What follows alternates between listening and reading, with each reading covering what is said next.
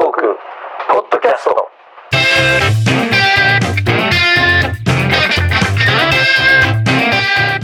こんばんは。こんばんは。はい、えー、今日はね、あのお子さんがちょっと元気な状態なんで、まあもしかしたらね、あの笑い声とかが入ってるかもしれませんけども、あの みんなね、家族ありますから。はい。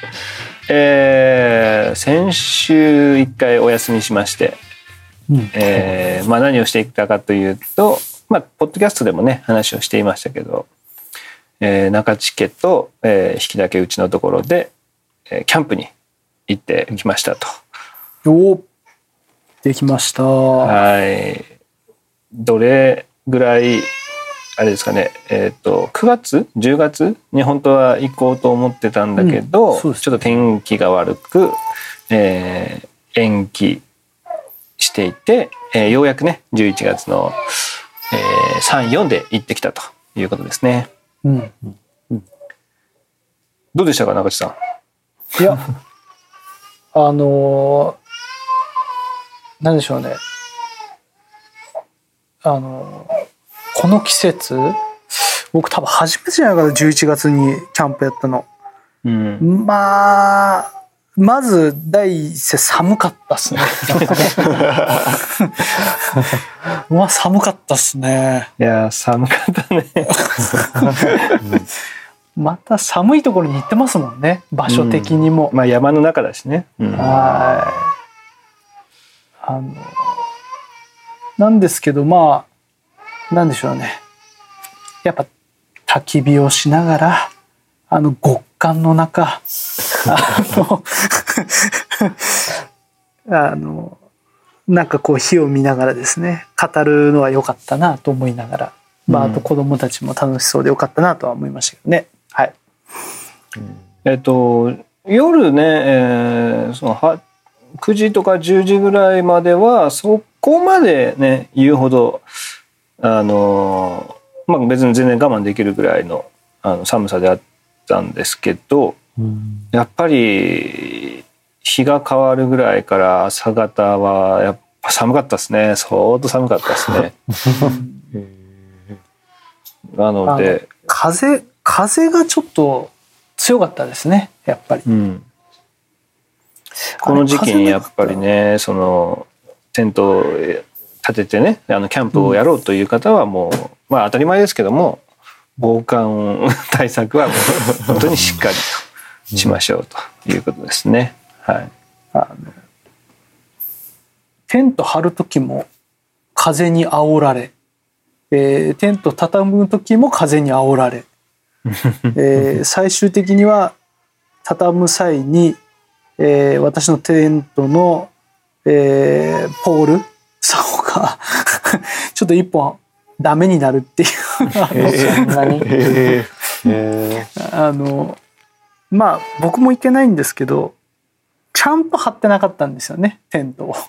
あのなんでしょうね。ポあのペグをちゃんとえっとテントのなんでしょうね。あの布の布の部分を、まあ、しっかりペグでやるっていうのはまあそうなんですけどそれ以外にこう紐でうん。そのテントをしっかりそれとは別にこうまたペグ打ちしてやるとまあなおのことをまあがっちり、えーまあ、しっかり止めれるんですけれどもうん。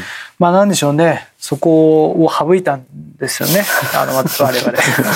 マジ。省きまし省きましてそうするともう夜中ですね風がやっぱひどかったんですけどまあテントが揺れまして「まだまだまだまだまだまだ」って言ってもう誰か人がテント揺らしてんじゃねえかと思ったもう結構ですねそれでなんか夜中ちょいちょい起きてましたけど。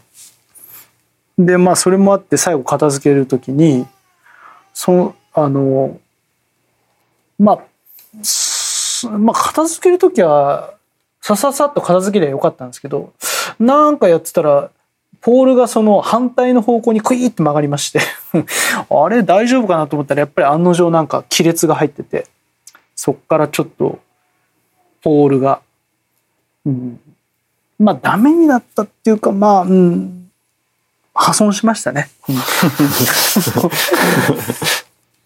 それでああどうしようかなと思いましたけど。まあいいか楽しかったからと思って。まあ うん。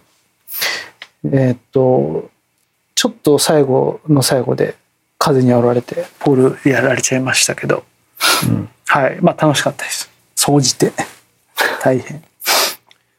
まあ、今回、えー僕らもテントを使って一泊したことは多分まだなかったので、まあ、いい機会だったし、まああのさっきね中地君が言った通りあの 紐をね最後につけるっていうところをねもう面倒くさくてやらなかったんですけどそうするともう風の音がうるさいっていうのもあの発見できたので泊まる時は必ずやっぱりやらなきゃいけないなと。ちゃんとやりましょうと。そう。テントってまあ人がそのね寝るスペースのまあいわゆるこの建物みたいな形で張る部分にプラス上になんかもう一枚なんか薄い布みたいなのをかけるんですよ。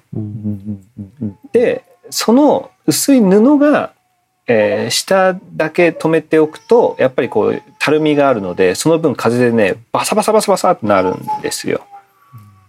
で、えーそのまあてっぺんと、えー下一番地面ねの間ぐらいにその紐をつけてひ紐を引っ張って、えー地面に留めると。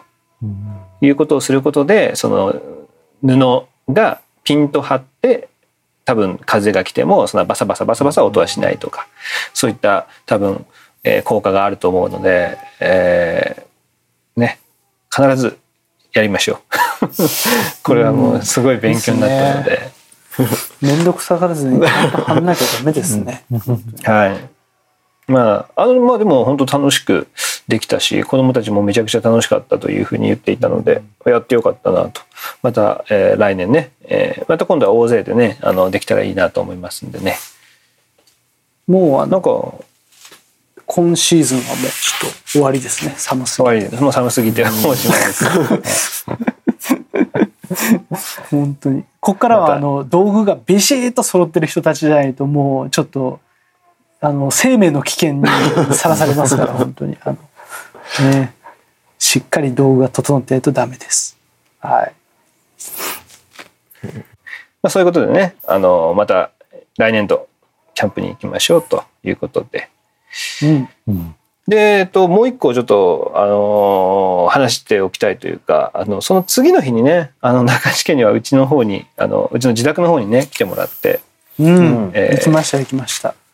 大分市プレイステーション VR をちょっと体験してもらいました。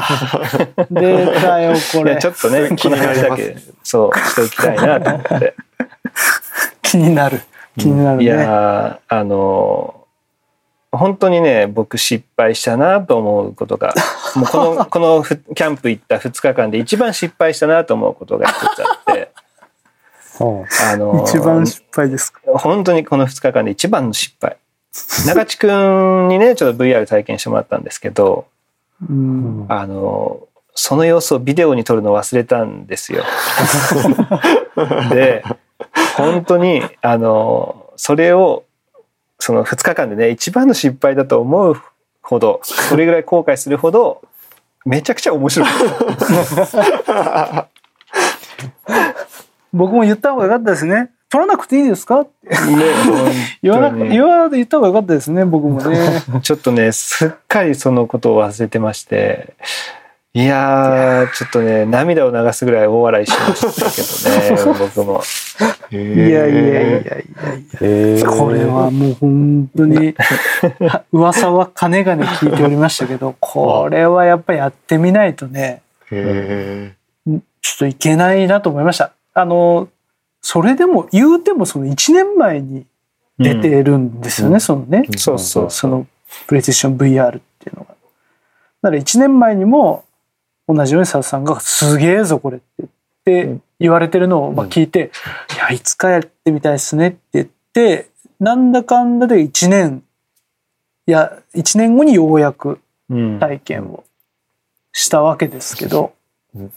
まあそのまあね。1年前もね、うん。言ってたんだけどあのいくらこの口で説明してもねあのこの感覚っていうのは多分何も伝わらないよねっていうことを言っていたので、えーようやくねこれで中地君に体験してもらって、えーまず、えー一番最初にやってもらったのがあのゴジラのねえーあるワンシーンみたいな感じで、えー VR を体験できるところがあるんですけど、まあ、映画のワンシーンではないんですけどねあの専用に作られた、えー VR の映像があってそれをまあやってもらってどうですか？あれもなかなかあのじゃあいい。本当にね僕ゴジラの映画見てないですけどもう本当に多分そのもうはめた瞬間からもうなんかあれ？みたいな。もうもう何ていうの？その映画館ともまたちょっと違うね。あの、後ろ見ても映像あるし横見ても映像あるから、もうなんか完全なそのその世界に入り込むっていうんですかね。五感を全て奪われるというか、うんなんていうのかな。まあ、匂いとかはね、さすがに、まあ、実現されてませんけど、それぐらいその外界、どんどんし世界がシャットアウトされて、もううん。入り込む、もう。ぐらいの感覚に陥るわけですよ。だから、本当もうちょっとおか,、しくなる。ねおかしくなるって言ったらその本当に、そこにいるかのような感覚に本当になって。で、まあ、ゴジラが迫ってくるんですよ。マジかみたいな。で、で、あの、僕は椅子に座ってるんですよ、現実世界では。現実世界では椅子に座って、それを体験してるんですけど、その仮想世界では、どう動いたらいいか分かんないんですよ。逃げたいけど、その、逃げれないんですよ。俺は動きたいのに動けないと。まあ多分その設定では動けない設定になってるんですよ、多分。うんで、その、まあ、ゴジラが迫ってくる、わーわーわーわーって言って、まあ、すそれで終わるんですけど、まあ最終的にそのわーって来て終わるんですけど、もうちょっとそれだけでももうすげえドキドキして。うん。まあそそねののけぞってましたもんね。のけぞってました。のけぞってました普通に。って、のけぞってましたよ、ついつい手が出ました。うん、そうそうそうそう。わって。で、まあそれですって終わって、おーっと。なかなかやりますなみたいな感じで。す ねこれが、これが VR ですかと。それが僕の VR の、まあ、入りだったんで、まあ、これはね、まあ、デモみたいなもんだよと言われながら、おお、そうですか。じゃあ次は何ですかと。んってきたものが、次バイオハザーが、ドのバイオバイオハザードハザードのやつね、はいもうね、これはね、あの、心臓の弱い方は、あの、ご遠慮くださいというか、本当にやめた方がいいと思います、これは。あの、だから、リアルお化け屋敷ですよ、言ってしまえば。うんそうね。その、い自宅で手が、お手軽にお化け屋敷頼めま、楽しめますよ、みたいなもんですよ、本当に。言ってしまえば。それは動くん？その自分で動いていけるやつですか？それも、えっと自分では動けない設定。そう動けないその、それは動けない設定なんで、迫ってくる。まあ、なんかもう、い、もうそうそうそう、もう、なんちゅうの逃げたいけど逃げれないみたいな、やっぱその恐怖感。えっとがその。バイオハザードのまあそれもあるワンシーンだけのやつなんだけど、2分2分半ぐらいあるのかな全部で。うんで、うんえっと椅子に椅子に縛り付けられていて。うん。で動けないっていう設定なんですよね。でそこからまあいろんなことが起きていくと、まあ、2分半なんですけど。でまあ中地君にはもう次これだからねみたいな感じじゃなくてもう始まったら「えええみたいな「ちょっと怖いやつですか?」みたいな感じで始まったので もうなそそこからやっぱりこう心の準備があんまりできてない状態から始まったので結構やっぱりリアクションが良くてあの まあまあまあこれもうね言ってもネタバレになってもいいと思うのでちょちょっとだけ話をしますとあの味方がいるわけですよ。まず一人味方があの倒れていてその味方があの自分がこう縛り付けてくれ縛り付けられてるのを助けようとするっていうせ最初あるんですけど何にも情報がないからそいつもちょっと怖いんですよ。怖いんですよ。そうなんですよ。いきなりね、いや、いきなりですよ。いきなりこいつこのスタートするんですけど、そのシーンが、僕はまず思ったのが、あの、皆さん、そうっていう映画うんご存知ですかね？うんまさしくあんな感じなんですよ。いきなり入りが。もうもわけわからんけど、いきなりなんかそこに人が倒れてるみたいな感じのスタートで、いやいや、わけわからんしと思って。したら、そいつがいきなりむくって起き上がってる ちょっと怖いしと思ったら、なんか、あ、よくよく見たら、確かに助けようとしてくれてるなっていうのはわかるけど、なんかね、その助け方もね、なんかね、荒いんで。丁寧に助けてくれればいいんですけど、まあ、その、助けようとしてる人もね、まあ、ある意味ちょっと負傷してるような、まあ、ちょっとね、怪我してる感じなので、怪我してる感じなので、なんとかその中で僕を助けようとしてくれてるんだと思うんですけど、怖いんですよ、その助け方も。なんか、ちょ、危ない危ないみたいな。なんか、僕が、の縛り付けられてるのをね、なんとかほどいてやろうって言って、こう、鋭利な刃物でね、グーグーやってくるんですけど、いや、当たる当たるみたいな。俺の時に当たるわ、みたいな。怖い怖い怖いみたいな。っていう感じで、もう非常にまずそこからもう怖くて。うん だからそれは僕も分かってたので、もうあえて中地君にはもう何にも言わずに、そいつ味方だよなんてことも言わずに始めたんですよね。だからもうその中地君のそのリアクションがもうすごい面白くて、おおお何何何？ってなって。いや、本当にそうで。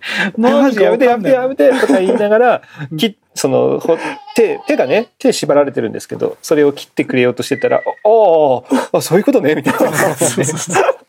そういうことねなんだよ、本当に。なんて、いや、本当だって、なんかナイフみたいな振りかざしてくるの、俺。わーってやったらいきなりギーギーギーギーってこう、やるからさ、おお、そういうことと。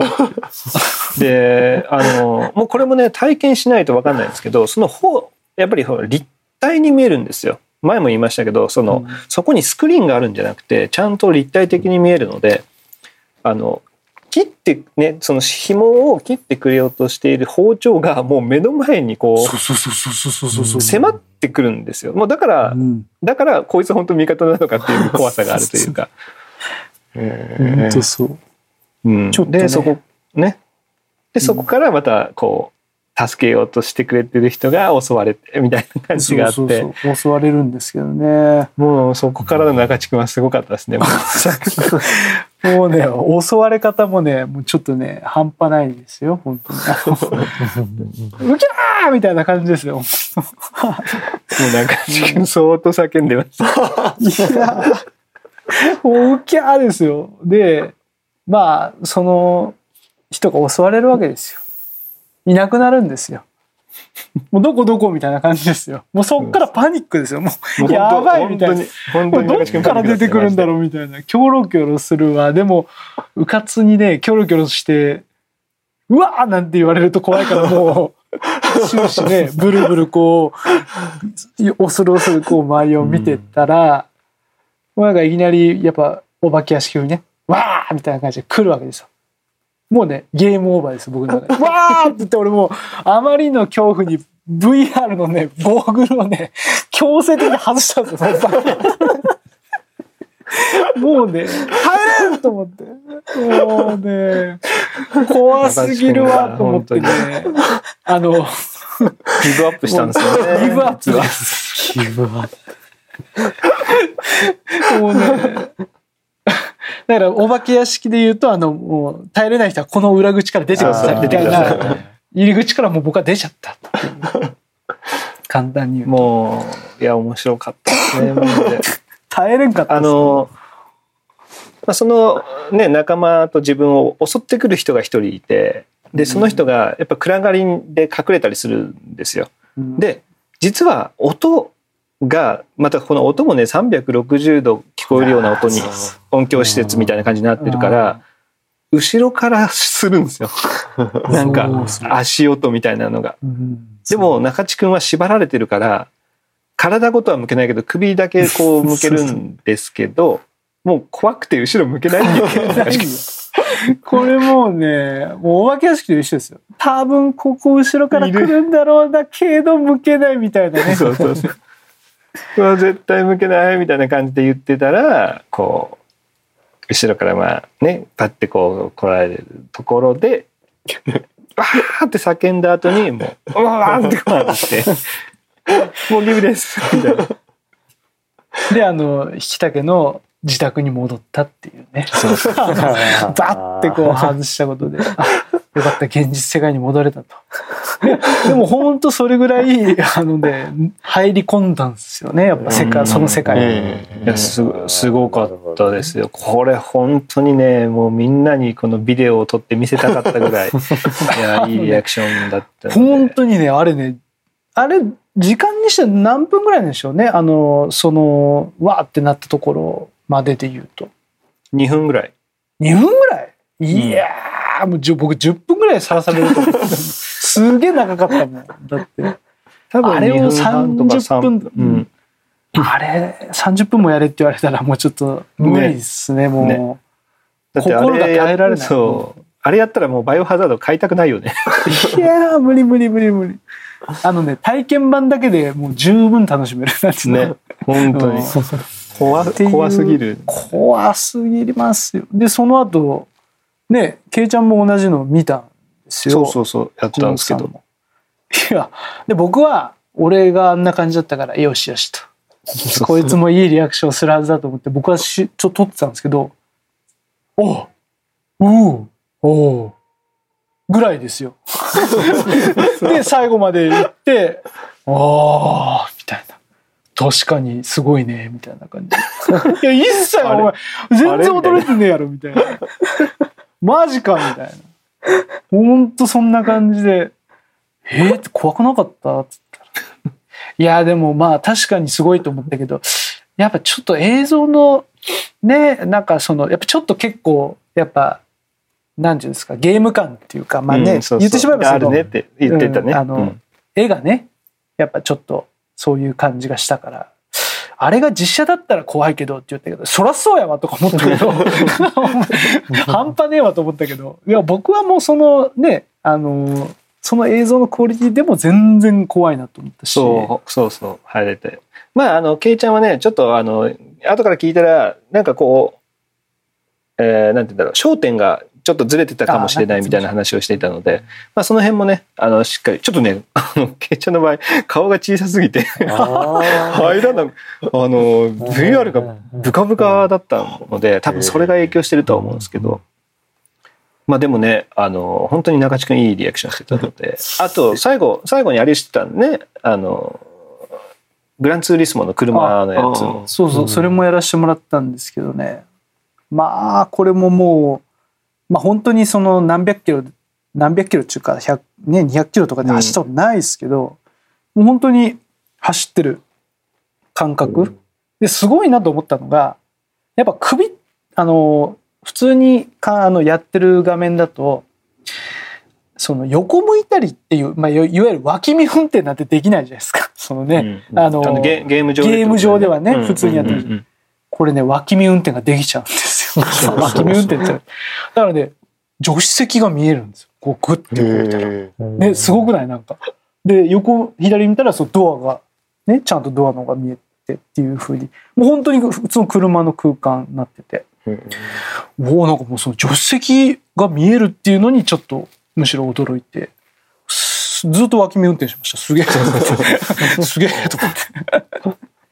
いや本当にそれがちょっとすごいなと。まあもちろんねその走ってる臨場感もすごいんで、うん。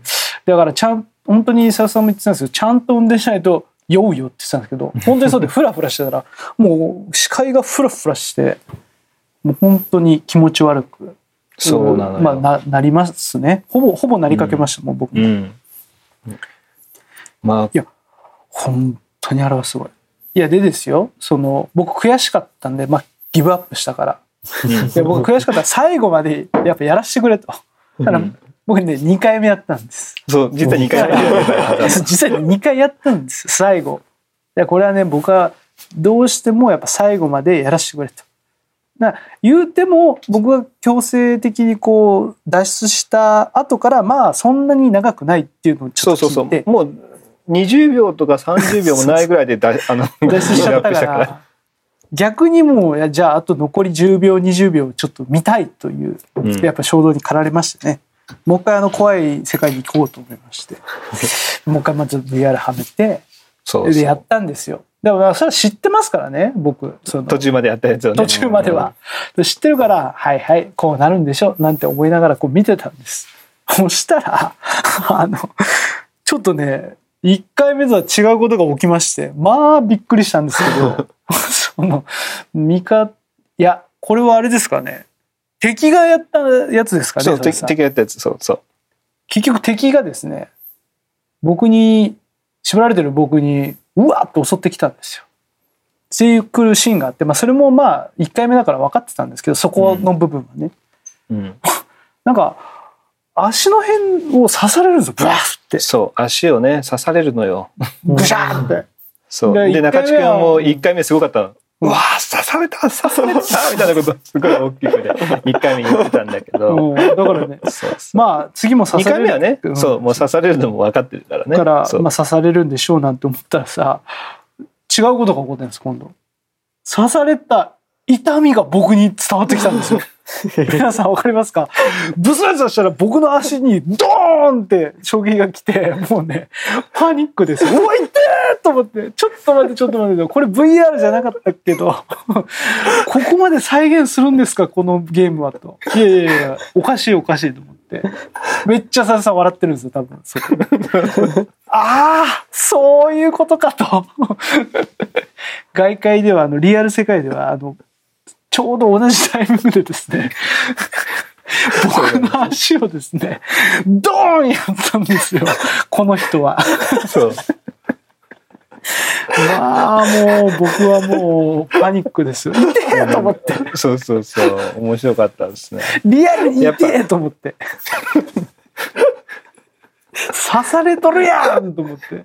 ちょ、なんでなんで？って。そうそうそういやなんでおかしいやろと思って。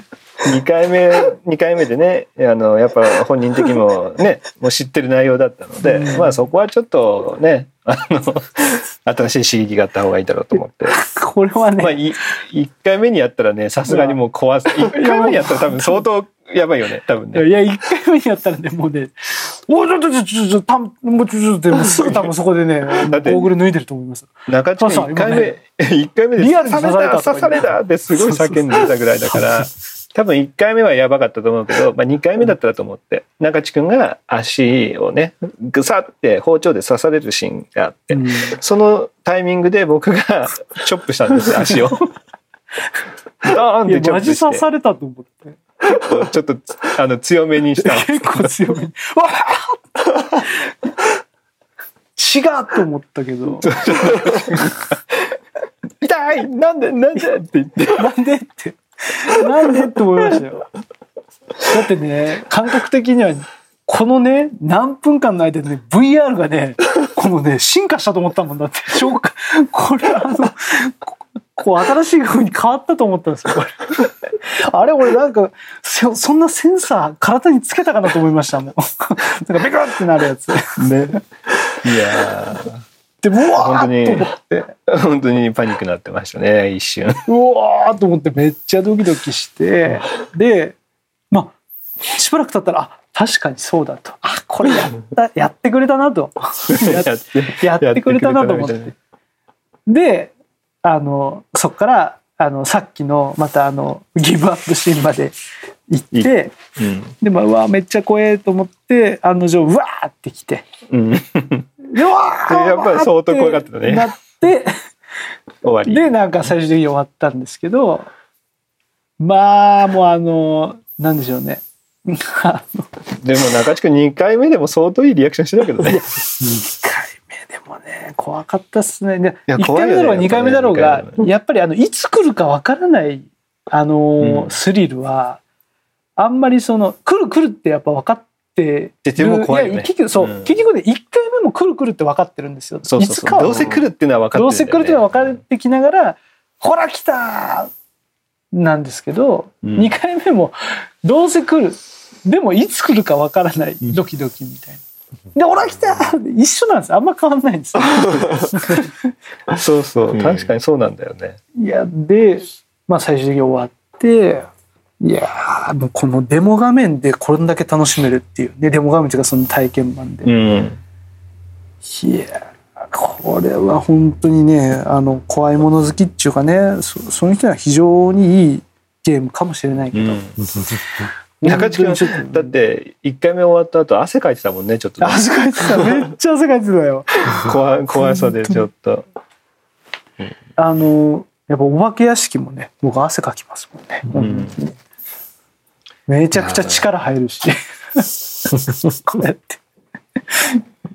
本当にあとあれは2回目でさ2回目でちょっと余裕があって後ろの方を見てああいつがいるみたいなのが分かるっていうのでまた怖かったりね。それもそれもあった。冷静に見るとあ実はちょっと動いてるじゃんこう動いてちょっとちょっとずつ迫ってくるやんみたいなのがあって。もう僕その1回目はもうよく分かってなかったんで いきなりドン現れたみたいな。そう中地君はねその助けてくれる味方ずーっと見てたから 周りで何が起きてるかとか全然見てなくて視野がね狭かった。そう狭かった「いやいやお前何何するんだ何するんだ」でずーっとわちゃわちゃやってたら後ろからうわそうー来たからうおーこれなんなんいきなりみたいな感じで。そう。で2回目になると「あた、まあ、お前は助けてくれるんだよね」って思って助けてもらってるのをパッとそのそいつの後ろの方を見るとササササササササっていうのがこ わかる。あなんか確かになんか来よるなんか来よるみたいな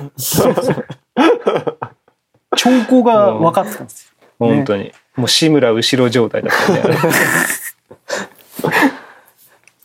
いやこれはねあのまあリアクション的に言ったら多分あのモクソンよりもフッチーの方が面白いと思うので 多分ちょっとねでも淵上先生ぜひでもフッチはその僕がいや今はどうか知らないですけど出会った当初あのいや思い出したんですよ。いやフッチはいい絶対いいリアクションするはずだ。怖いはずだと思ったけど意外とフッチはあのなんかグロい系の映画を見るのがお好きだという話をああ聞いてまして、意外と大丈夫なんだよ、いやい前は。やもう全然お化け屋敷とかもう全然無理怖い。あれお化け屋敷はダメなの？もう怖い。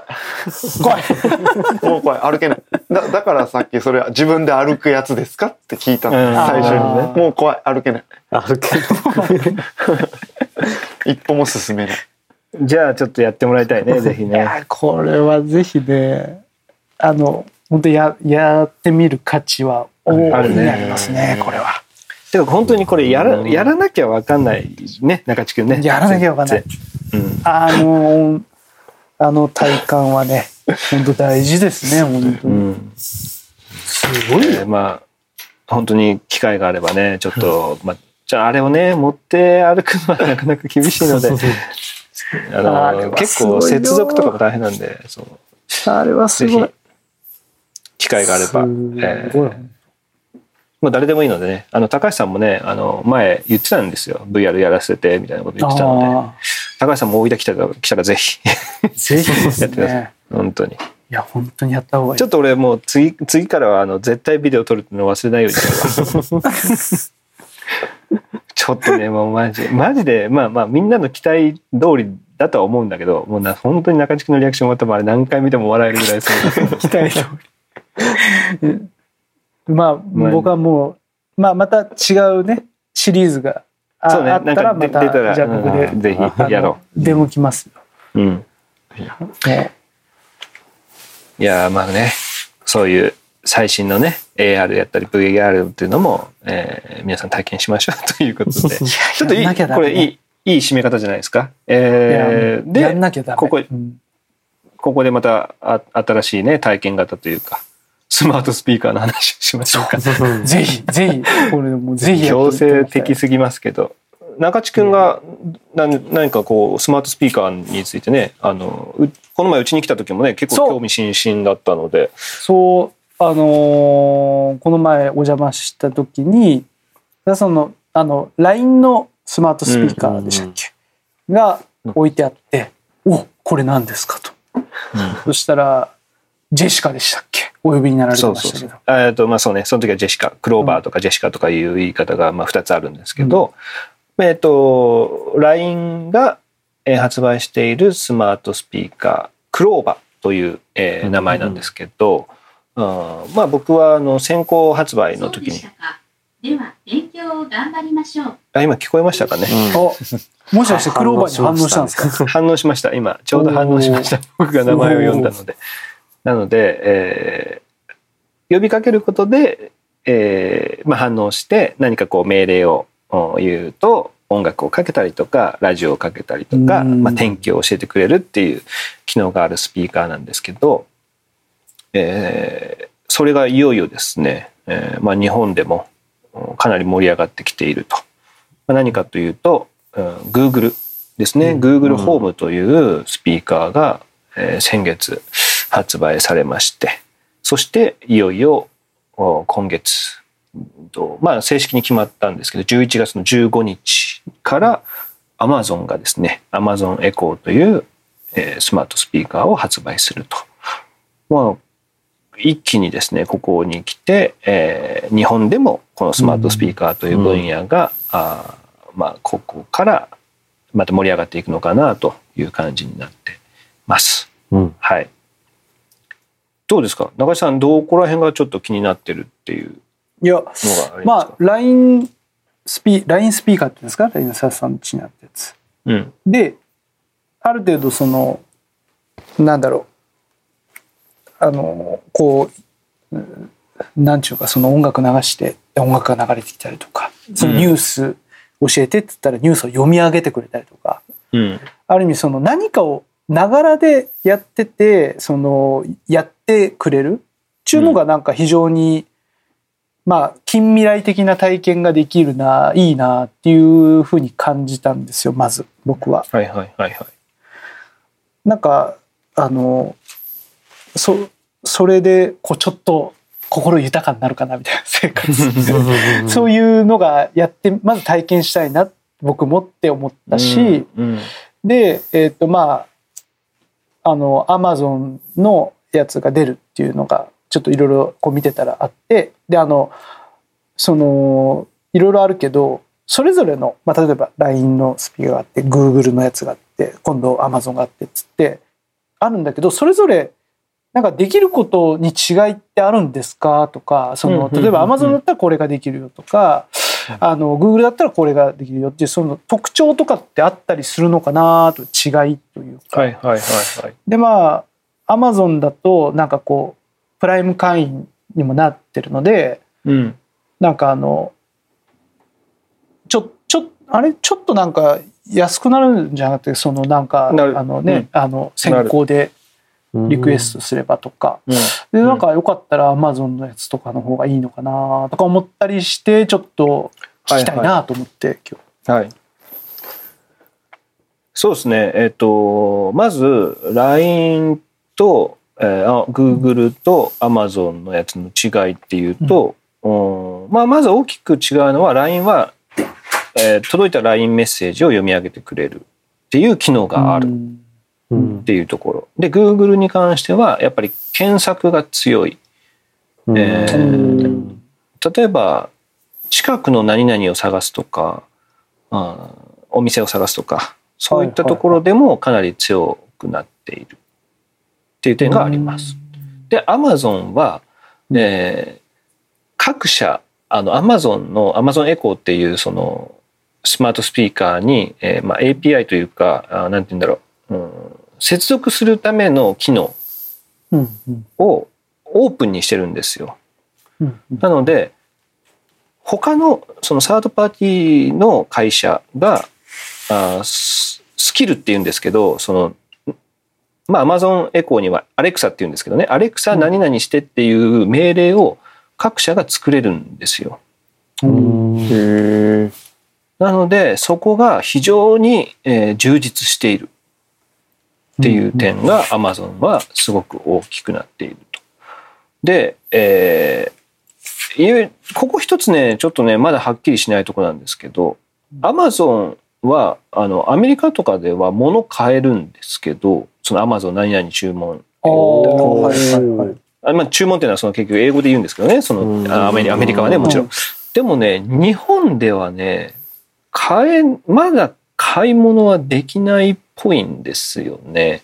うん。なので、まあ、そこがあーまあ、今後はできるようになるんだろうとは思うんですけど、まあ、もしくは僕がまだちょっと調べきれてないところもあるかもしれませんが、えーちょっと海外アメリカの機能と比べると少し、えーない部分とかいうものがまあこれはね Google もそうなんですけどあったりするのかなと。うんうん。でやっぱりねその日本語っていうのはすごく難しくて、はい。あの同音いなんて言うんですか意義語。意義語。異義語。同音異義語。ねあの、えー同じ読み方ね音なんだけど、なま意味が違ったりとか、うん全く同じ漢字なのに漢字というかねあのだけど文脈によってやっぱり全然違うことになったりとか、うんはいあとは助詞ね「お手におは」とかによってもまた意味も全然変わってくるとかがあるので、うん。えーまあえっ、とうーんと記事とかニュースとかを見る限りでは、えー、Amazon、Google はまあまあよくできてるっぽいんですけど、うんあまあ、正直ね僕が使っているまあ LINE のスピーカーに関しては まあストレス溜まるぐらい聞き取ってくれないので。うんえーどうなんでしょうね。ちょっとまあ LINE のスピーカーは全くお勧めしない状況ですね。はい。今はね。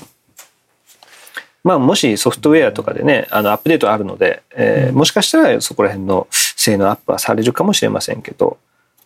で、えー Google ホームと Amazon エコー。うんまあこの2つの話をしますと、うん大体価格帯も似たようなものが出てるんですよ。えー Google ホームも、えーホームミニだったかな？っていうちっちゃいやつが大体5 6千円で出てて大きいものが1万2千円ぐらいで出ている。うんで Amazon エコーも、えーエコードットっていうやつがうん。それがまあ5千円ぐらいで出てて、うん。Amazon エコーってものが1万2千円ぐらいだったかなぐらいで出てて、Amazon エコープラスこれは Amazon は3種類あるんですけどエコープラスっていうのが、えー1万8,000円ぐらいで出てるうんんですよ。うん。まあそれぞれ、えー、と音で聞き取ってくれる性能っていうのは変わらないんだけど音質がそのスピーカーがいいものになっているっていうのがうん一つ違いがありますね。なので、うんえーそのスピーカーで音楽聴きたいっていう人は、えーまあちょっといいものを買った方がいいとは思いますし、そうじゃない人はただ単に、えータイマーを使いたいとかアラームとして何かをし、ね、やってもらいたいとか、うん調べ物したい、うんまあラジオ聞くぐらいとかであればあー安いエコードットとかホームアマゾン、グーグルホームミニとかがいいのかなという気がします。うんうんうん、ただうーんまあどうですかね。えーまあちょっと僕 LINE のスピーカー使っててあの本当にその聞き取ってくれないっていうことがすごくストレスなのでほとんど使ってないんですよね。うんなのでちょっとまああー実際家でどれぐらい使うのかなっていうのはどうなんでしょうね。あのアラームはやっぱりスマートフォンでやりたいですしうんこれなんなんでかっていうとですよあのアラームがそのスピーカーからガンガン鳴ってたらそれを止めに行くのがやっぱり面倒くさかったり。まあそれでね、あの止めに行くまでに起きるからいいっていう人もいるかもしれませんけど止めに行くのが面倒くさかったり、えー止めるのに音声で止めなきゃいけないっていうことが発生するんですよね。うんうん。まず。まああのボタンでも止められるんですけど、えー Google ホームミニに関してはあー確実に音声じゃな音声だけしか止められないので、うんえうんー寝起きで寝起きでですよ寝起きで「ねえ Google アラーム止めて」とか言わないといけないんですよ。う んそれをもし聞き取ってくれなかった時のこのイライラ感っていうのは多分すごいと思うので 多分もう一回言って聞き取ってくれなかった時にもう絶対二度と使わないと思うんですよアラーム。うんもう聞き取ってくれないぐらいだったらスマートフォンで設定した方が早いみたいな。っていうのがあるので、うん、この辺はあー少しなんですかねこうあススマートスピーカーで未来を体験したいって言って買うとちょっとがっかりするかもしれない。うん。特に日本語だからっていうのなんですけどね。うん。アメリカはすごくあのもう本当にすごく流行ってるのでそれはまあアメリカはねその英語っていうのがすごく聞き取りやすいというかあの文章としてあの分かりやすくなっているのでえー認識率もすごく高いからまあできてる。まあプラスあのスマートホーム、えースマート家電ねうんうんがアメリカはすごく進んでいるので、うん。えーテレビを消したりとか電気をつけたり消したり、うん、そのそれも全部できるんですよスマートスピーカーと接続して。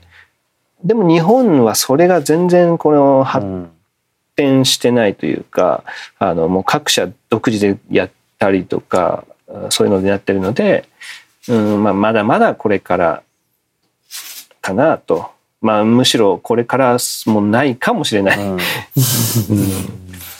ここまでやって出てないので。っていうのがちょっとありますかね。うん、そうですね。まあ、えーおすすめ、もし買うんであれば、さっき中地君が言った、えープライム会員であれば、えー11月の17までに、えー今ですね、実はこれ招待制なんですよ。まだ買えなくて直接は。うんあの多分殺到するっていうのもあったと思うんですけど、で11月の17までにその招待のリクエストを送れば、うん Amazon エコーであれば2000円引きで、アマあ Amazon エコードットっていう小さいやつ。小さいやつであれば2000円引き。なので、えっとうんと5 6000円だったので、まあ、3000円から4000円の間で買えます。2000円引き。で Amazon エコー1万2000円ぐらいのやつだったら、えー4000円引きで買えるのでちょっと試してみたいなという人はプライムでそのプライム会員であれば Amazon エコードットをリクエストしておくのがいいかなと思いますね。でも3000円ちょっとで買え3000円から4000円の間で買えるんだったらまあそこまでねあの、痛い出費ではないですし、うん。とできることは結構多いのでニュースを聞くとか音楽を聞くっていうのもできるので、うん。うん一つう買ってみるのはいいんじゃないかなと思います。どうですか？買いますか？皆さん。うん。ちょっとねなんか最いいかなと思ったんですけどね、最近結構 CM とかでもやってます。よね。Google ホームとかはねやってたりも。あと LINE, LINE も結構やってるのかな？うん、LINE のやつもなんか見ましたね。うん。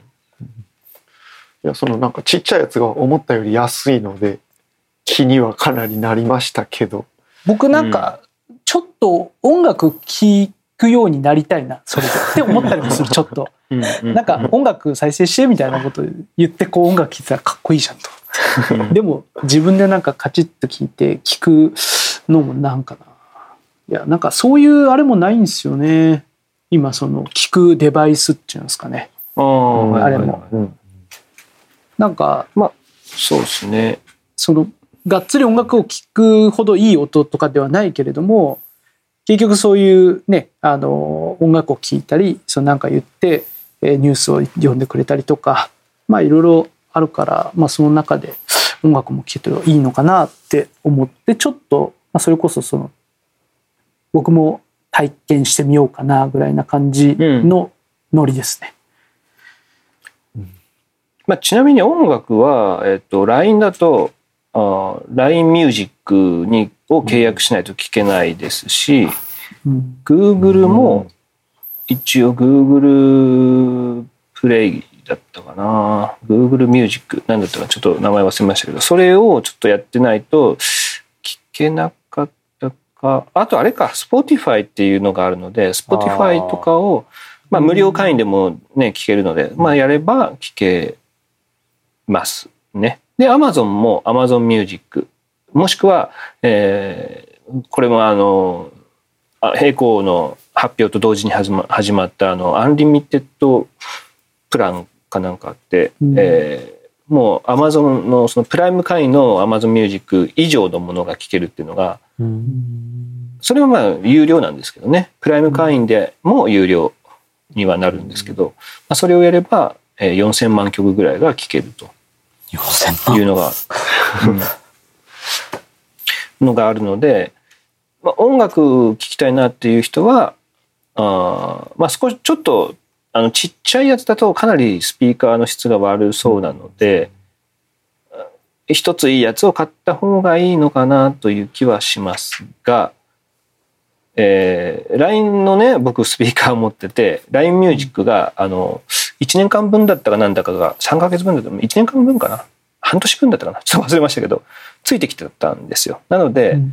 聞けるんですけどあのね家族がいるとねあの邪魔ですね。